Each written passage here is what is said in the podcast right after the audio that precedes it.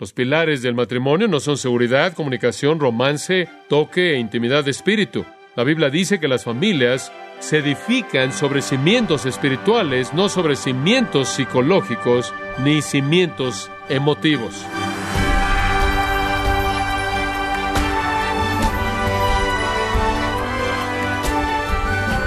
Bienvenido a su programa Gracias a vosotros con el pastor John MacArthur. Pocas áreas de la vida moderna han sido tan distorsionadas y corrompidas por el diablo y el mundo como el matrimonio y la familia, las cuales han ocasionado tanta confusión a la Iglesia. Pero, estimado oyente, en lo que concierne a su matrimonio o la familia, ¿está usted siendo conformado por el plan del mundo o por el plan de Dios? Hoy, el pastor John MacArthur, en la voz del pastor Luis Contreras, nos enseñará el plan de Dios en la serie El Nuevo Testamento de principio a fin, aquí en gracia a vosotros. En otras eras y otras culturas, los matrimonios han estado mejor que en nuestro mundo contemporáneo. No hace muchos años atrás, la gente se quedaba junta, ese era el estándar de conducta. Eso es lo que la sociedad esperaba de la gente y eso pasaba. Eso no significa que había menos conflicto. Debido a la condición caída, habrá conflicto. La solución al conflicto en el matrimonio es espiritual y comienza con permitir al Espíritu Santo controlar su vida, dejar que la palabra de Cristo more en abundancia en usted, obedecer al Espíritu de Dios conforme Él revela su voluntad a través de la voluntad de Dios, Solo el poder del Espíritu Santo puede revertir la maldición en un hogar. En donde usted tiene una persona llena del Espíritu en el hogar, usted tiene esperanza. ¿Alguna vez ha tratado de pelear con una persona controlada por el Espíritu? ¿Alguna vez ha tratado de pelear con una persona que está totalmente gozosa y simplemente tiene gozo que está fluyendo en su corazón? ¿Alguna vez ha tratado de pelear con alguien que está agradecido por todo, inclusive en el conflicto? ¿Alguna vez ha tratado de pelear con alguien que es totalmente sumiso? Es muy difícil. En donde eso existe hay esperanza. Es un asunto espiritual. El conflicto se va cuando el Espíritu Santo domina. Y Pablo en el versículo 22 va a entrar a la conducta específica de una esposa, un marido, y no sería justo con el apóstol Pablo si no tomáramos un momento para considerar el tipo de mundo en el que él también estaba escribiendo. Porque ciertamente el argumento sale, bueno, esto es historia antigua, esto se llevó a cabo hace años atrás. Realmente estos principios no comprenden el tipo de mundo en el que vivimos. Ellos vivieron en una época diferente, con diferentes perspectivas. Y creo que usted necesita entender lo que estaba pasando. Entonces quiero darle algo de historia. Sé que puedo excederme de vez en cuando en esto. Me encanta la historia. Cuando fui a la universidad no podía decidirme en lo que me quería especializar. Quería estudiar estudios religiosos y demás. hice eso, pero no podía decidirme si quería concentrarme en esto o en aquello. Y entonces me especialicé en historia griego. Y siempre me ha encantado la historia y creo que a lo largo de los años, si alguien que me escucha le ha parecido que es interesante escucharme, probablemente es porque he regresado a la historia y he reconstruido algo del trasfondo que hacen que la Biblia cobra vida. Y eso es muy, muy importante para que la Biblia hable por sí misma. Y fue escrita en un tiempo y en un contexto, lo cual demanda nuestra comprensión. Entonces, reconstruyamos algo de la escena en la cual el apóstol Pablo estaba escribiendo y va a haber algunos paralelos sorprendentes. Hablemos de los judíos en primer lugar. Obviamente habían judíos en la iglesia de Éfeso y esta fue una carta circular, encíclica, y llegó a todas las iglesias y eventualmente no solo a las iglesias en Asia Menor, sino a todas las iglesias por todos lados, y todavía está llegando a todas las iglesias por todos lados. Pero había muchos judíos en la primera iglesia y ellos también necesitaban entender la perspectiva bíblica del matrimonio. Los judíos mismos tenían una perspectiva baja de las mujeres. No venía de la Biblia, sino que tenían mucha religión, sino de su religión, y ya para la época de Pablo y Jesús no venía de la Biblia. Ellos habían desarrollado gran parte de su religión apóstata y parte de la misma incluía una perspectiva, un concepto muy bajo de las mujeres. De hecho, hay oraciones judías usadas por hombres judíos cada mañana de sus vidas, y en una de esas pequeñas oraciones había una línea que ilustra su actitud. Y esto era lo que decían, Dios, te doy gracias porque no me hiciste gentil, esclavo, mujer. Ahora, ellos percibían a una mujer a un nivel más bajo, humano, que un hombre. Una mujer era un objeto, en una persona. Una mujer no tenía derechos legales. El marido tenía el poder absoluto de hacer con ella lo que él quisiera, lo que él quisiera.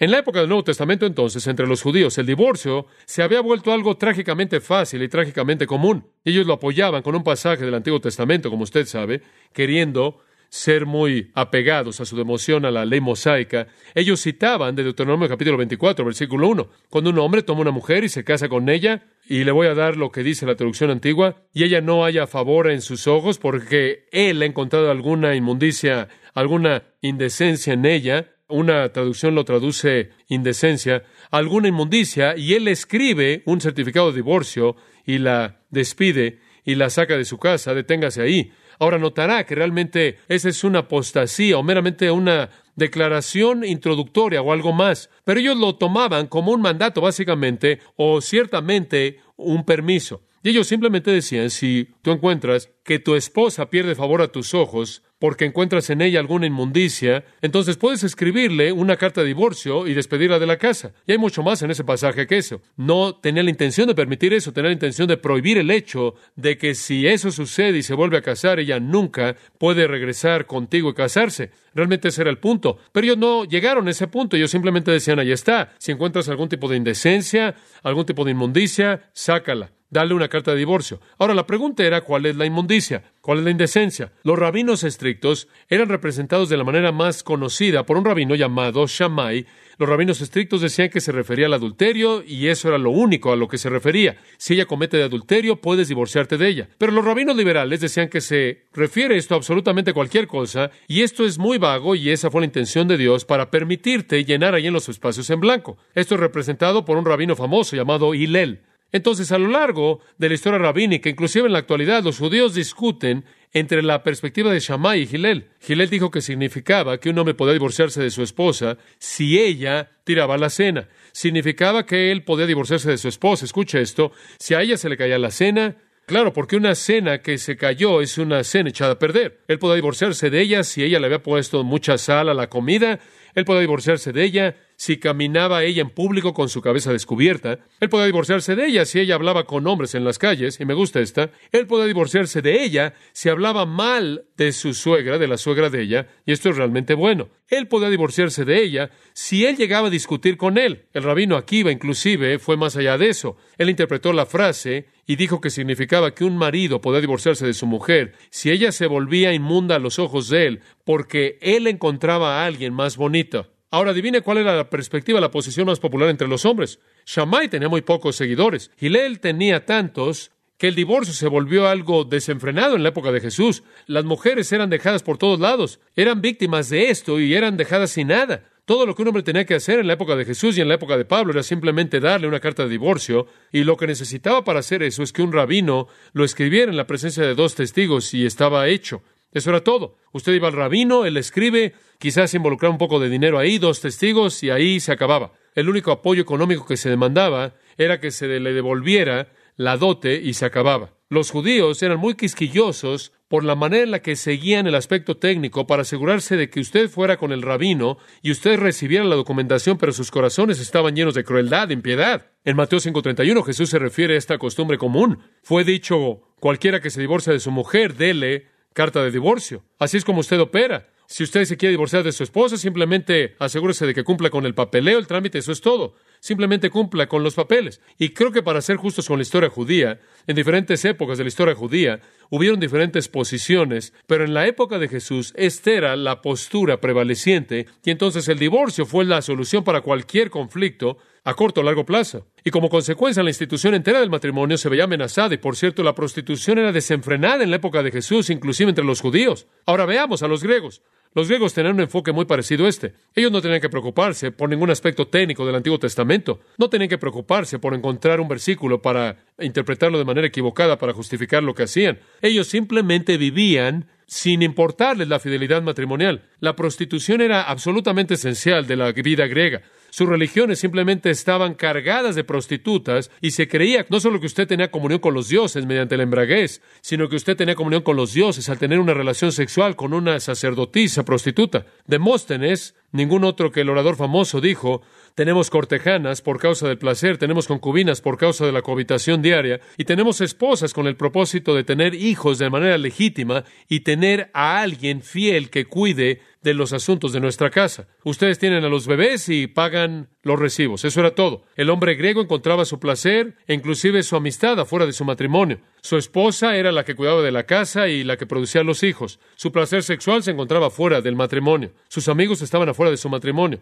La vida familiar y del hogar estaban casi extintas y la fidelidad era casi no existente. Prostitución por todos lados, pecado sexual de todo tipo, se veía en todos lados en la cultura griega. Alentaban a las mujeres atenienses a satisfacer sus necesidades sexuales con esclavos y a involucrarse en amor lesbiano. Por cierto, también se esparció por todo el mundo griego mucho antes de que Pablo llegara, y todavía estaba ahí durante el tiempo de Pablo, y esto fue la pedofilia, los hombres teniendo relaciones sexuales con niños. La prostitución existió como una forma de adoración en las sectas de la fertilidad, eso fue Atenas, y pase a Roma por un momento. La degeneración en Roma era peor. William Barclay, quien ha estudiado mucho el trasfondo histórico, escribe, durante los primeros 500 años de Roma no se registra un solo caso de divorcio. El primer divorcio registrado fue el de Spurius Carviliu Ruga en el 234 a.C., pero para la época de Pablo, la vida de la familia romana era un desastre. Atenas estaba muy por delante en el 451.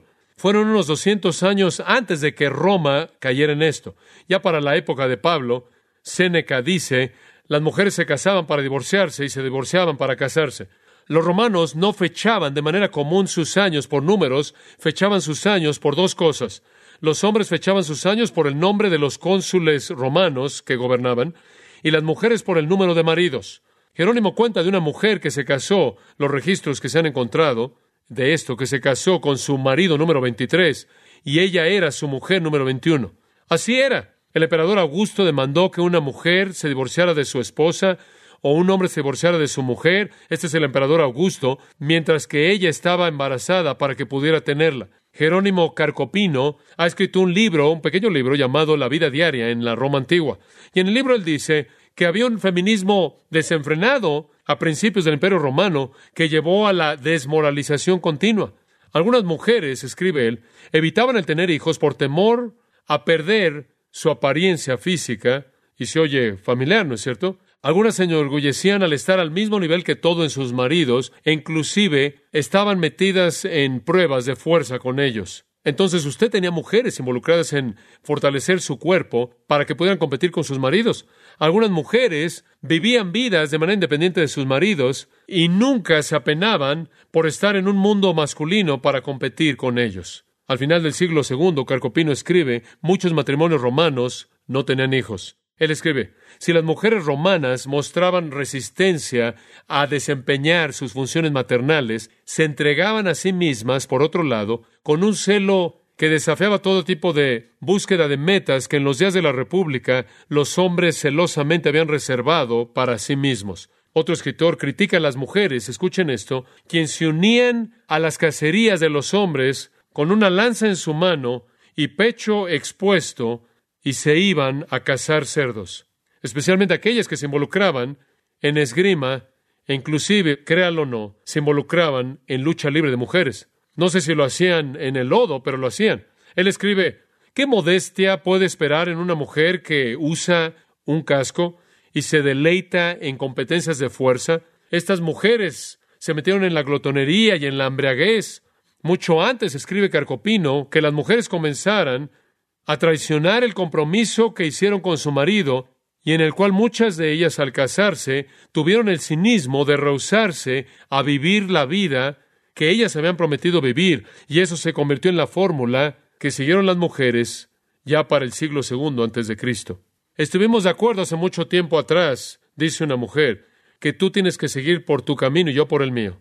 ¿Podrías tú confundir el mar y el cielo ella le dijo a su marido, pero yo soy un ser humano después de todo. Se oye familiar, ¿no es cierto? Mismos derechos, iguales en todo, y los matrimonios infelices eran innumerables. El divorcio era una epidemia. Este es un escritor romano antiguo. Escribe, de esta manera ella se enseñorea de su marido, pero mucho antes ella lo expulsa de su reino.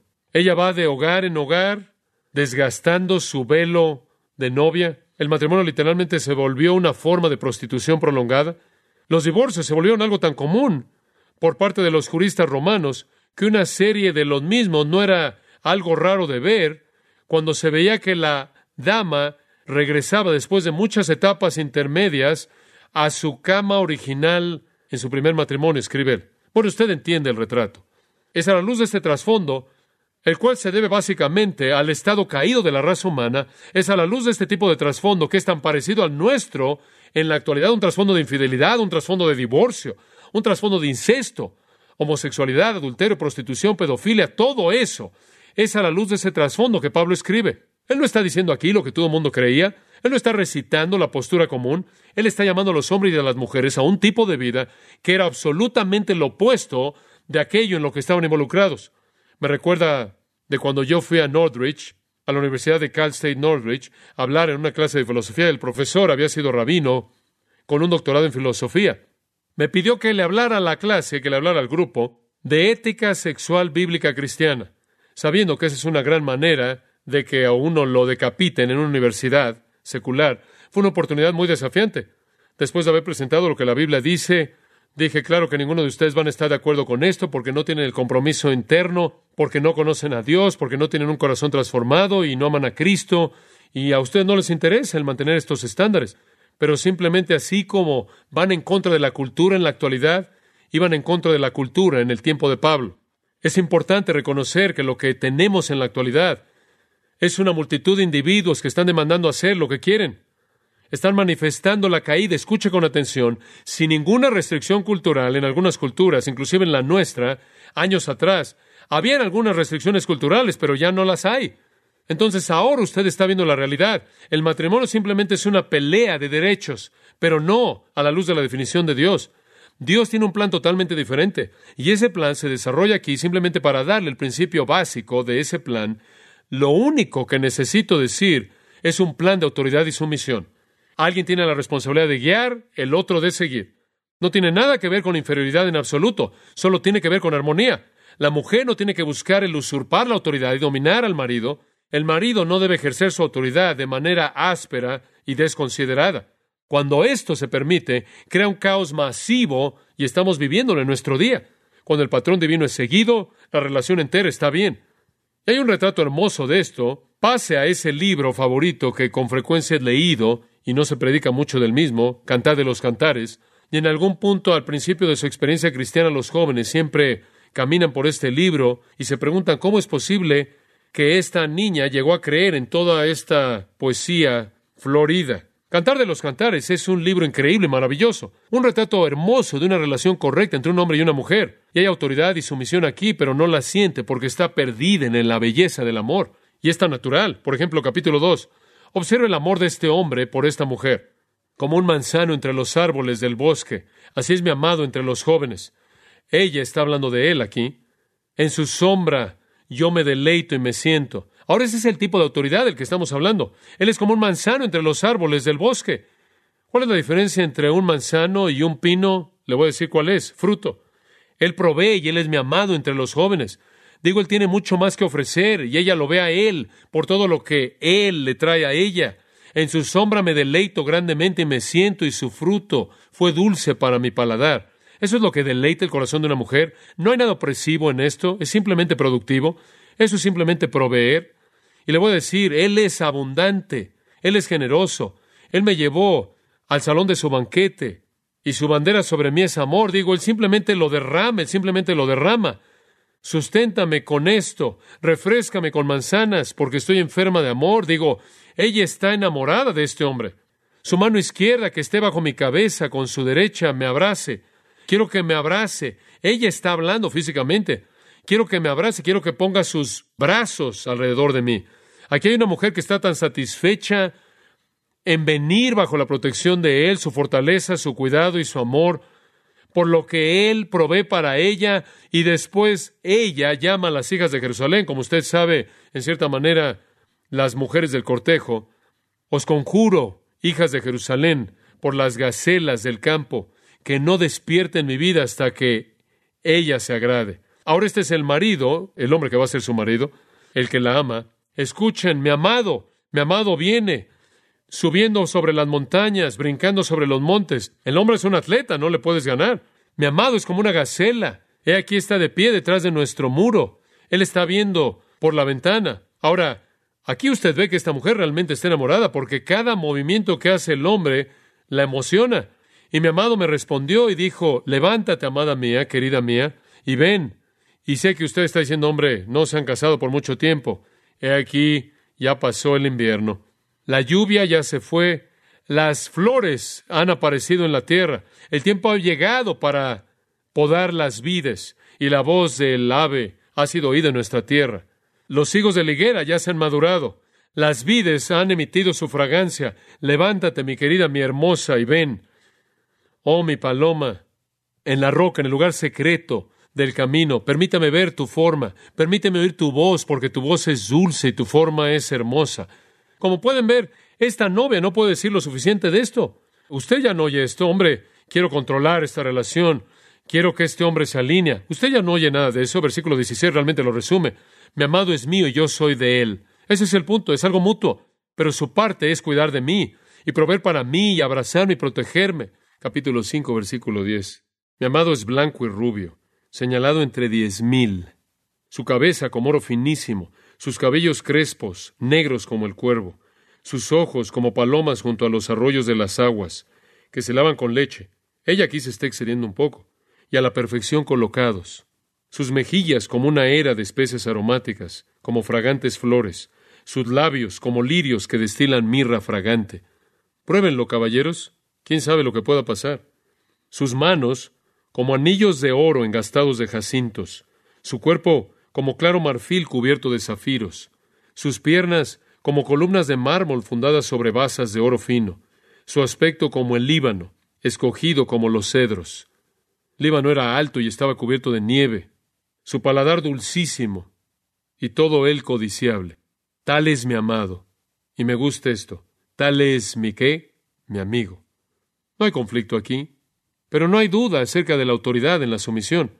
Ahora supongo que podrían tener problemas. Regresa al capítulo 5, versículo 2. Yo dormía, pero mi corazón velaba. Es la voz de mi amado que llama. Ábreme, hermana mía, amiga mía, paloma mía, perfecta mía, porque mi cabeza está llena de rocío, mis cabellos de las gotas de la noche, lo cual es otra manera de decir, déjame entrar, está mojado aquí afuera. Me he desnudado de mi ropa, ¿cómo me he de vestir? He lavado mis pies, ya me bañé, no quiero volverme a ensuciar. Mi amado metió su mano por la ventanilla y mi corazón se conmovió dentro de mí. Yo me levanté para abrir a mi amado, y mis manos gotearon mirra, y mis dedos mirra, que corría sobre la manecilla del cerrojo. Abrí yo a mi amado. ¿Sabe cuál es la implicación aquí? Por alguna razón ella lo dejó afuera. ¿Qué está haciendo él allá afuera? Mojándose después de que ya está limpio. Debieron haber tenido un argumento, ¿verdad? Y ella dijo, como las mujeres dicen algunas veces cuando se ha hecho toda la preparación para algún tipo juntos, algo le molestó a ella y de pronto él está fuera en la lluvia, pero el conflicto no puede durar. Abrí yo a mi amado, pero mi amado se había ido. Demasiado tarde, demasiado tarde. Y tras su hablar salió mi alma. Lo busqué y no lo hallé. Lo llamé y no me respondió. Esa es la manera de resolver el conflicto, cuando el corazón se entristece por lo que lo causó. Ella aparentemente involucró a todo mundo. Me hallaron los guardas que rondan la ciudad. Me golpearon, me hirieron. Me quitaron mi manto de encima los guardas de los muros. Yo os conjuro, doncellas de Jerusalén, si halláis a mi amado, que le hagáis saber que estoy enferma de amor. Está tan enferma de amor que sale a buscarlo. Capítulo 6. ¿A dónde se ha ido tu amado? ¿Oh la más hermosa de todas las mujeres? ¿A dónde se apartó tu amado y lo buscaremos contigo? Ella quiere resolver esto lo más rápido posible. Ella dijo, mi amado descendió a su huerto, a las eras de las especias, para apacentar en los huertos y para recoger los lirios. Yo soy de mi amado y mi amado es mío. Él apacienta entre los lirios. Yo sé a dónde fue. El versículo 4 sigue. Y finalmente en el versículo 7, capítulo 7 más bien, los encontramos juntos haciendo el amor. Creo que la razón por la que quería llevarlos a lo largo de este pequeño escenario es para señalarles que van a haber ocasiones en las que hay un momento de conflicto, pero cuando el corazón es puro, se resuelve tan rápido que ella lo busca y lo encuentra. Capítulo 6, versículo 4. Hermosa eres tú, amiga mía, como Tirsa, de desear como Jerusalén, imponente como ejércitos en orden. Aparta tus ojos de delante de mí, porque ellos me vencieron. Tu cabello es como manada de cabras, que se recuestan en las laderas de Galad. Las cabras que descienden por una montaña, blancas frente al trasfondo oscuro. Tus dientes como manadas de ovejas que suben del lavadero. Aquí revierte la imagen. Todas con creas gemelas, y estéril no hay entre ellas. Tus dientes son como manadas de ovejas, blancas después de haber sido lavados, blanco refulgente. Como cachos de granada son tus mejillas. Digo, ella se está expresando. Ella lo encuentra y le dice todo esto. Y en el capítulo 7 se encuentran haciendo el amor. Ese es el tipo de espíritu, el tipo de actitud. El cantar de los cantares no es una alegoría, es simplemente un retrato del amor matrimonial. De hecho, uno muy importante. Y como puede ver, aquí hay un ejemplo maravilloso de resolución en el conflicto y un retrato hermoso de cómo la autoridad y la sumisión operan juntas, en donde dos personas se aman con una devoción tan grande. Bueno, ya no tenemos más tiempo. Es importante entender el principio simple en el matrimonio, que el fundamento o el cimiento espiritual determina todo. En segundo lugar, hay una relación de autoridad y sumisión, pero no es gravosa, no es difícil, no hay temor por parte de ella, no hay abuso, y de esta manera hay una sumisión dispuesta, hay un, retrato magnífico en el cantar de los cantares. Todo lo que ella puede hacer es complementarlo a él. Ambos entienden sus funciones de manera perfecta. Cuando el conflicto viene, es fácilmente resuelto porque ellos se adoran entre sí. Dice usted, bueno, ¿cómo es que una persona puede amar así? Viene de un corazón transformado, ¿no es cierto?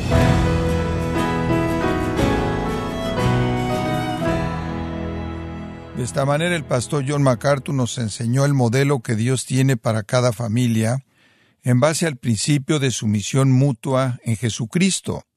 Estamos en la serie El Nuevo Testamento de principio a fin, en gracia a vosotros.